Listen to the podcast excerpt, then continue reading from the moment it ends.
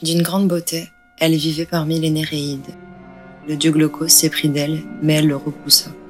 Il s'adressa alors à la magicienne Circé pour lui demander de fabriquer un filtre d'amour. Celle-ci, amoureuse du dieu et jalouse de sa rivale, mit au point un poison que Glaucos versa lui-même dans la fontaine où Scylla avait l'habitude de se baigner. La nymphe se changea alors en un monstre hideux, ayant douze moignons pour pieds et six longs coups, ayant chacun une tête et une triple rangée de dents, ou en un monstre hideux entouré de chiens hurlants et de serpents. Voyant sa métamorphose, Scylla se précipita dans la mer, où elle terrorise depuis les marins. Près de 3000 ans après la première apparition du nom Scylla, va naître à Bruxelles un jeune homme qui endossera non seulement le nom de la bête, mais aussi le rôle. Aujourd'hui, au début du 21e siècle, il y a des gens, y compris des artistes, qui disent que l'art n'est plus la question. Qu'est-ce que tu essayes de me dire, jeune loupard Nick le Bondil. Oui,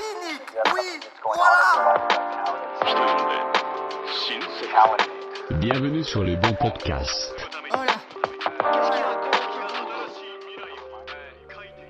Bonjour à toutes et à tous, je suis Nick Le Mondil et vous écoutez la sixième émission Le Bon Podcast pour la rubrique Ça sera lui et pas un autre. Ça faisait longtemps que j'avais pas record un podcast pour cette rubrique et je suis très content de la reprendre avec l'artiste d'aujourd'hui. Vous l'avez lu dans le titre, on s'attaque à un des piliers du rap belge. J'ai nommé Scylla. Évidemment, comme tout bon youtubeur, j'ai pensé à mon watch time, comme on l'appelle, donc restez jusqu'à la fin de l'émission pour entendre la douce voix de Romain Garcin, qui a eu la gentillesse de répondre à quelques-unes de mes questions. Et pour ceux qui ne le connaissent pas, eh ben, je vous invite tout simplement à aller écouter le tout premier Le Bon Podcast pour découvrir ce graphiste et directeur artistique de génie. Ok, c'est parti. Les années 80 sont marquées par une série d'événements. En 89, le communisme s'écroule en Europe. Le 10 octobre 1980, un séisme touche la ville d'El Asnam, en Algérie, et fait 5000 victimes. Trois ans plus tard, le monde du jeu vidéo connaît un véritable crash, surtout aux États-Unis. Mais les années 80, c'est aussi des pubs pour la Renault 5, les vestes Fila et les suites Fubu. Pourquoi je prends le rôle de vos parents qui vous racontent ces souvenirs d'enfants? Parce que l'année 1980 est aggravée dans la roche, car elle marque le retour de la créature mythologique. Scylla, de son vrai nom Gilles, est né le 14 octobre 1980 dans la ville de Bruxelles. Il commence sa vie dans la commune de Drogenbos avant de partir vivre à Forest accompagné de sa mère. Gilles est un Belge, un vrai de vrai, mais ses racines sont aussi ancrées en Italie, d'où est originaire son grand-père. Le petit bruxellois grandit, apprend à lire, à écrire comme tout moment de son âge, mais l'élément qui va marquer un tournant dans la vie du jeune Gilles, c'est un soir d'émeute à BX, comme il le raconte dans BX Vice. Oui, tout va bien, mais je suis pensif. Tout ça m'émeut. Je revois mon tout premier texte à BX, en 98, un soir d'émeute. Avant même le rap ou les émeutes, Gilles a eu un parcours particulier. Envoyé dans un collège public de prestige dans lequel le jeune Scylla n'y trouvera jamais sa place, puis guidé, avec bienveillance très certainement, vers des métiers qui embauchent, comme infirmier, en passant par des remises en question et une violence grandissante. Gilles remet en question ce chemin qui semble tout tracé. Il s'inscrit à la fac et obtient du premier coup un master en sciences politiques. Une rage qui s'est transformée en moteur pour peut-être montrer au monde et à lui-même que cette voie-là était largement à sa portée. Il dira d'ailleurs en interview pour l'ABCDR du son, pour la sortie de son premier album, je cite Tu peux critiquer l'université sur plein d'aspects, mais ça donne un esprit de nuance. Tu ne peux pas venir avec des clichés ni des formules toutes faites. À l'université, il y a toujours une antithèse. Et à chaque fois que j'écris, j'ai l'antithèse qui apparaît. Si j'écris quelque chose qui est dans la souffrance, j'ai des questions qui apparaissent. Est-ce vraiment de la souffrance? Est-ce que ça peut être utile à ceux qui m'écoutent ou à moi-même? Quel est l'impact sur ceux qui écouteront le morceau? Scylla a commencé à rapper alors qu'un certain nombre d'entre vous commençaient à peine à marcher ou à bredouiller quelques mots. La grande carrière de l'ogre a commencé en 2002. Il participe à la création du collectif Opaque avec lequel il va sortir deux albums.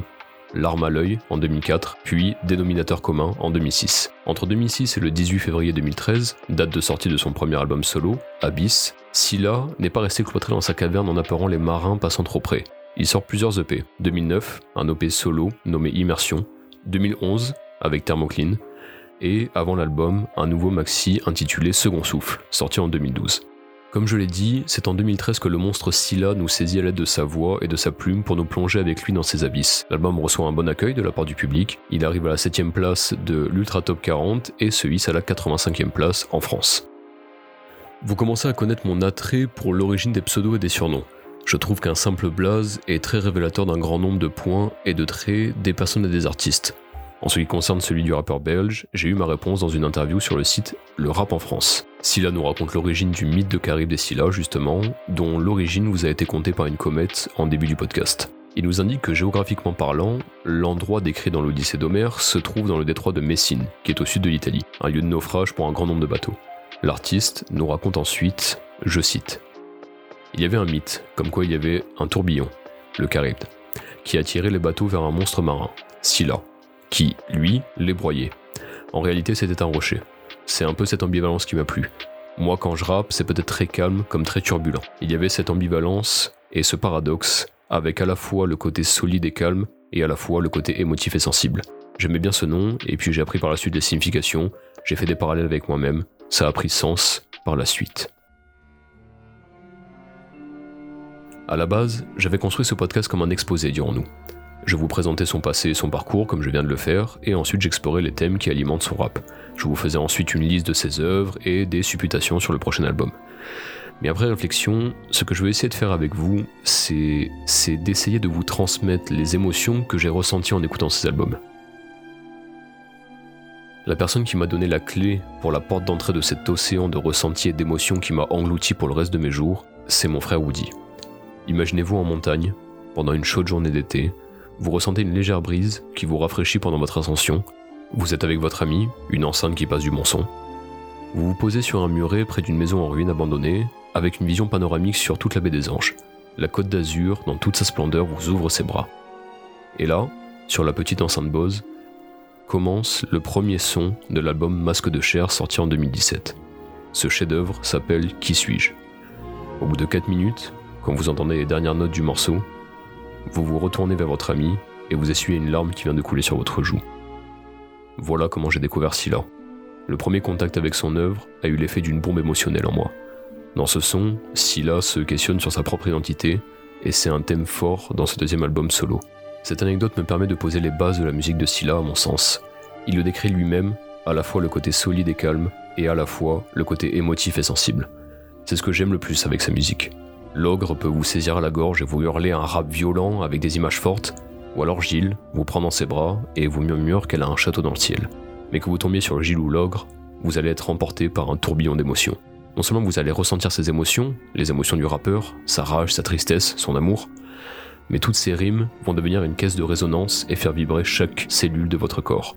Sur Bakes Vice, vous allez avoir envie de rapper sous la pluie, avec la foudre qui tombe sur les toits de Bruxelles, pendant que Romeo Elvis explose une couronne au sol derrière vous. Avec mon Amazon, vous allez avoir envie d'écrire 8 couplets pour exprimer votre amour à votre moitié. Avec Club sur la Lune, vous allez ressentir la fumée chaude d'un cigare s'approprier vos papilles et un sentiment de plénitude vous envahir. Et puis, vous allez avoir envie de répondre à Isha un grand oui, évidemment, quand vous entendrez la phase suivante. Photo avec des fans, maintenant on signe des autographes. Le rap nous a sauvé la vie, il mérite des trop beaux arts.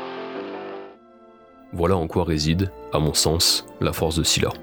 Évidemment, j'aurais pu vous parler de tous les aspects techniques des thèses de Scylla, qui est une mine d'or à mes yeux, euh, de l'amour qu'il porte aux figures de style, au flow, à ses personnifications qu'on retrouve dans l'album Fantôme. J'aurais pu même vous parler du principe même de l'album Fantôme, qui est incroyable, de son logo, qui est une colombe. J'aurais pu aussi vous parler de la cover masque de chair réalisée par le meilleur. J'aurais pu vous parler des instrus, qui aident beaucoup pour la transmission d'émotions, en remerciant le ciel d'avoir fait rencontrer Sofiane Pamar et Scylla. Oui, j'aurais pu vous parler de tout ça. Mais comme je vous l'ai dit, et c'est d'ailleurs le tournant que je veux prendre avec cette rubrique, je ne veux plus écrire une forme qui ressemble à un exposé. Scylla m'a fait vivre beaucoup trop d'émotions, et ce podcast aujourd'hui n'est pas juste là pour vous présenter le rappeur, son histoire ou encore ses œuvres. Je le vois surtout comme un remerciement. Et si j'ai réussi à faire découvrir Scylla à ne serait-ce qu'une personne, et que cette dernière se laisse emporter par les flots de la créature mythologique, alors j'ai réussi mon taf. Avant de vous laisser, j'ai eu la chance de recueillir le témoignage de Romain Garcin, qui travaille depuis quelques années avec Scylla. Je trouvais ça intéressant d'avoir la vision d'un autre artiste dans un autre domaine sur la méthodologie de travail de l'ogre et de sa vision de son art. Ma première question était simple, comment t'as rencontré Scylla? Et est-ce que tu connaissais euh, ses sons avant de bosser avec lui? Alors Scylla, ça fait énormément d'années qu'on se connaît. À l'époque, euh, bah, je rappais et euh, je parle de ça il y a plus de plus de dix ans, beaucoup plus de dix ans. Et, euh, et, le mouvement du rap belge et le rap bruxellois, c'était parce que c'était maintenant, c'était un c'était un tout petit milieu, un petit microcosme dans lequel on, on croisait bah, tous les rappeurs de la ville aux, petits concerts qui s'organisaient ci et là. Et, euh, et voilà, Scylla, on se connaissait de là. Et puis après, euh, on s'est recroisés quand quand bah, quand je me suis mis à fond dans la DA et dans et dans le graphisme. Et puis quand on a rebossé ensuite sur, euh, quand on a collaboré pour la première fois tous les deux sur Masque de chair. Et puis, euh, puis voilà, c'est Guillaume Héritier, son ancien manager, qui m'avait recontacté, sachant qu'on se connaissait déjà un peu. Et, euh, et maintenant, c'est, c'est une affaire qui marche quand on continue à bosser ensemble depuis euh, depuis Masque de Chair, même si j'ai pas bossé sur BX Vice, mais on est toujours en contact sur certains sur certains aspects de ces projets. Et là, maintenant, on est euh, à fond dedans, quoi. Ma seconde question était euh, comment se déroule la mise en place de la direction artistique, toute la partie graphique bien sûr, d'un album avec Scylla. Il arrive avec son lot d'idées et d'envie, ou est-ce que toi tu prends plutôt le rôle, euh, un rôle de guide, euh, en l'emmenant vers telle ou telle direction? Bah, pour la mise en place de la DA visuelle sur sur Scylla, c'est de très très très très très longues conversations. C'est quelqu'un qui qui laisse rien au hasard, qui, qui réfléchit à, à toutes les facettes de, de, de, de son image, y compris comme, comme il le fait pour sa musique en fait. Et, euh, et en fait, bah voilà, on a des discussions parce que s'il a énormément de concepts, d'idées et, euh, et de, choses qu'il aimerait mettre en image, mais voilà, il faut il faut le passer à travers un catalyseur et, et je, je sers de, catalyseur à ce niveau-là. J'essaie de simplifier un petit peu ses idées, euh, de, de parfois les mettre dans une direction peut-être un peu plus actuelle, euh, et puis surtout de lui faire des propositions euh, des nouvelles propositions par rapport à la base qu'il me donne. Donc, euh, donc voilà, on fonctionne plus ou moins comme ça, mais en tout cas tout tourne toujours autour de la thématique de ces projets et euh, voilà, c'est comme ça qu'on fonctionne. La dernière question que j'ai voulu lui poser était la suivante est-ce qu'il y a une pochette plus compliquée à réaliser qu'une autre, ou le processus créatif a été trop différent entre chacune pour vraiment les comparer? Bah, en soi, j'ai pas encore réalisé beaucoup de covers pour Scylla, si ce n'est les derniers covers singles et, euh, et la cover de Masque de Chair. Donc forcément, euh, bah, chacune a une histoire totalement différente parce que visuellement, de toute façon, c'est totalement différent. Sur Masque de Chair, c'était, c'est pas que c'était compliqué parce que tout s'est assez bien déroulé, c'est juste qu'il a fallu faire un choix qui n'était pas un choix euh, anodin, à savoir mettre la photo de son fils qui avait, si je dis pas de bêtises, 5 ans à l'époque. Donc euh, voilà, il fallait l'assumer. Euh, ça engageait quand même pas mal de responsabilités de sa part en tant que père, euh, au-delà d'être artiste. Et, euh, et puis moi, je poussais dans ce sens-là en essayant de le rassurer sur pas mal de choses. Je suis père moi-même, donc j'essaie. Voilà, ma, ma parole était légitime aussi, mais en, en même temps, c'était aussi d'un point de vue euh, artistique, visuel et sur ce que ça envoyait comme euh, comme message, quoi. Donc je dirais pas que c'était compliqué, mais il y a eu énormément d'échanges par rapport à ça. Et finalement, c'est une pochette que j'adore, même avec le recul. Et concernant sa, sa nouvelle direction artistique, donc euh, les covers, euh, les covers de, de chansons d'amour et, euh, et de mémoire vive, euh, là on est parti sur une DA totalement différente où j'essaye de, de le ramener vers un petit peu plus de, de minimalisme et, de, et de technique euh, au niveau euh, au niveau du graphisme, que ce soit vraiment purement graphique, mais qui ait toujours un apport euh, visuel et photographique en plus. Euh, voilà, là on est en train de, de, de peaufiner toute cette nouvelle euh, toute cette nouvelle direction artistique. On, on, on, est en perpétuelle recherche, on commence un petit peu à la à la préciser et, voilà, ça devient de plus en plus intéressant et euh, le reste est à venir. Je remercie une nouvelle fois Romain Garcin qui a pris le temps de répondre à ces questions. Vous venez d'écouter la sixième émission Le Bon Podcast. Pour la rubrique, ce sera lui et pas un autre. Je suis très heureux de vous avoir partagé l'histoire d'un de mes rappeurs préférés. Avec le G, on vous souhaite de très bonnes fêtes de fin d'année à toutes et à tous. Prenez soin de vous et des vôtres et on se retrouve en 2022, toujours avec le même objectif, avoir le flow de Fabrice Drouel et Mehdi Maizi. SO le G. Oui, Nick, oui, voilà Le bon podcast. Nick le bon deal.